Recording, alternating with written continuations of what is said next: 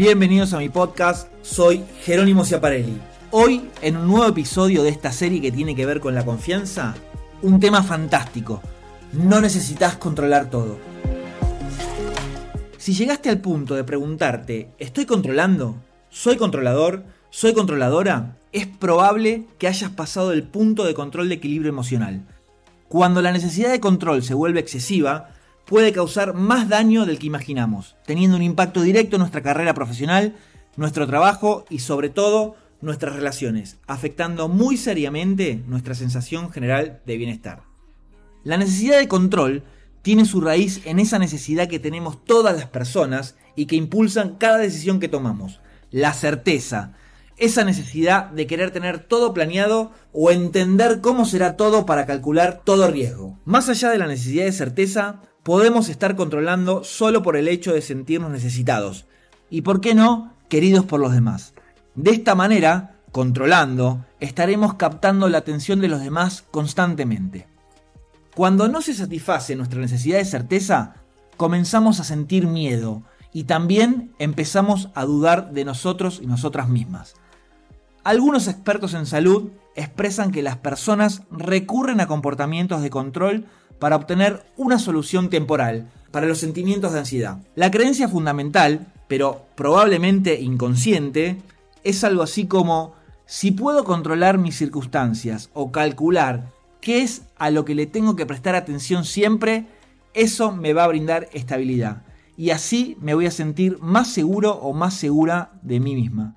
Y por supuesto, eso va a hacer que esté más tranquilo, más tranquila en los demás ámbitos de mi vida. En la búsqueda de este objetivo inalcanzable de crear una seguridad sólida como una roca, es tentador querer controlar todo lo que te rodea, desde tus relaciones hasta tus finanzas e incluso la vida de otras personas. Muchas veces no te das cuenta de lo que estás haciendo, pero estás controlando. De nuevo, si te preguntas, ¿estoy controlando? Es posible que haya crecido o que hayas crecido bajo el cuidado de personas que no te proporcionaron una sensación adecuada de seguridad o que, irónicamente, sintieron una necesidad tremenda de control para sí mismos. Quizás te hayas ganado el cariño, el respeto o el reconocimiento de las personas que te elogiaron por ser maduro, para decirlo de alguna manera, o madura, lo cual refuerza tu necesidad de controlar todo apalancado en el miedo. Te comparto algunas señales que nos pueden indicar que estamos controlando. La primera de todas y para mí la más importante. Sos complaciente de forma constante. Es posible que hayas aprendido a complacer a las personas a cambio de su aprobación o inclusive de amor. Sin embargo, a medida que vamos creciendo, estar demasiado concentrados en complacer a los demás, ya sea por eh, sentir que de esa manera te van a querer o simplemente porque te sientas reconocido, es un error.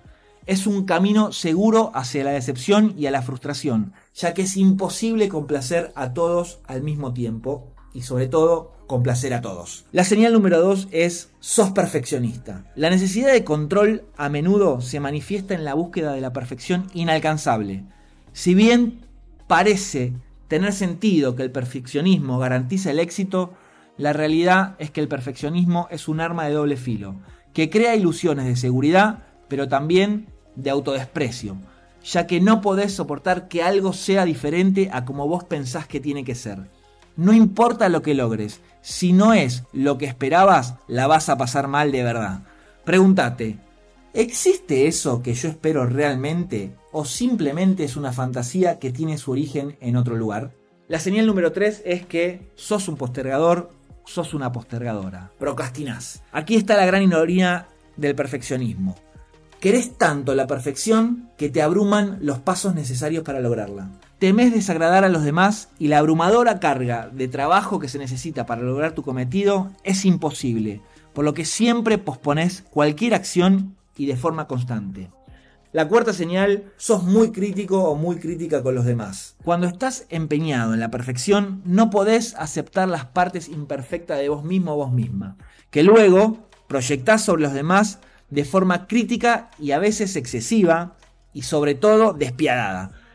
Cuando sos demasiado crítico o crítica con los demás debido a las exigencias poco razonables que te impones a vos mismo o a vos misma, estás aniquilando todas tus relaciones. La quinta señal es te sentís solo o te sentís sola. El perfeccionismo y el autodesprecio pueden hacer que nos aislemos de los demás por miedo al rechazo. No reconocer que la verdadera razón detrás de nuestra necesidad de control no proviene de las acciones de los demás, sino de nuestra propia falta de confianza en nosotros mismos, es clave.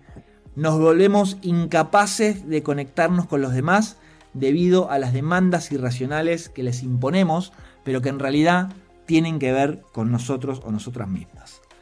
La señal número 6 y última, no podés dejar de pensar en los errores. Te tomás todo personal, tenga o no que ver con vos. Te transformás en una víctima de las circunstancias constante.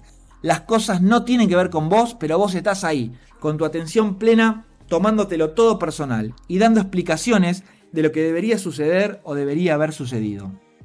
Con estas señales podemos trabajar con estos cuatro puntos que te doy para empezar, aunque sea de forma gradual, a dejar de controlar. El primer punto es reconocer tu ansiedad. El perfeccionismo y el control tienen que ver en última instancia con la ansiedad, aunque es posible que no lo notes. Si antes de actuar como de costumbre, bajo el control, ya sea por una contestación reactiva, por decirle a alguien cómo debería hacer lo que no hizo, como yo pienso, etc., registra ese sentimiento ansioso, toma el control de tu emoción y pone tu atención en algo que sea productivo para vos, que solo tenga que ver con tu actuar. El punto número 2 tiene que ver con que cambies tu diálogo interno. Como generalmente te comparto en mis episodios de esta serie de ganar más confianza en vos, cambiar el diálogo interno es todo. Una vez que seas capaz de reconocer tus sentimientos, vas a poder reemplazar aquellos sentimientos reactivos llamémosle negativos, por otros que te empoderen. En lugar de pensamientos dramáticos, pregúntate, ¿qué tan realistas son tus miedos, aquellos que te hacen controlar, y de qué forma se pueden manifestar? ¿Qué es realmente lo peor que podría pasarte? Cuando cambias tus pensamientos, cambias tu forma de comunicarte. En definitiva, cambias tu forma de percibir la vida. El punto número 3 tiene que ver con que practiques de forma constante y mejores tu forma de comunicarte. Practica siempre cómo podés comunicarte mejor. No solo en la forma en cómo te expresás, sino también haciéndote preguntas distintas e involucrando a los demás. Abrí el juego, conectate con tus relaciones más importantes, pregúntale cómo podés mejorar y así el control va a ir desapareciendo de a poco. Y el último punto tiene que ver con que adoptes una mentalidad de progreso constante. Actúa de forma masiva, aunque sea imperfecta. Si hay errores en el camino, vas a poder corregirlos y aprendes mientras progresás. Eso va a hacer que no postergues más y sobre todo que no estés buscando la perfección que posiblemente no existe. Siempre recordá esto, cambiarte a vos mismo o a vos misma es el primer paso para cambiar cualquier otra cosa. Soy Jerónimo Ciaparelli y espero que te sirva mucho este episodio para progresar sin la necesidad de controlar todo y así ganar cada vez más confianza en vos.